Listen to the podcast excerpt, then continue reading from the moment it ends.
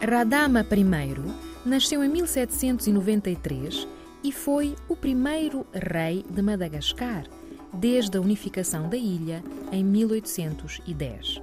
É também considerado o promotor da modernização do reino e de uma nova política diplomática com as grandes potências coloniais europeias. Ficou, por isso, conhecido como Radama I o Grande. Faleceu em 1828.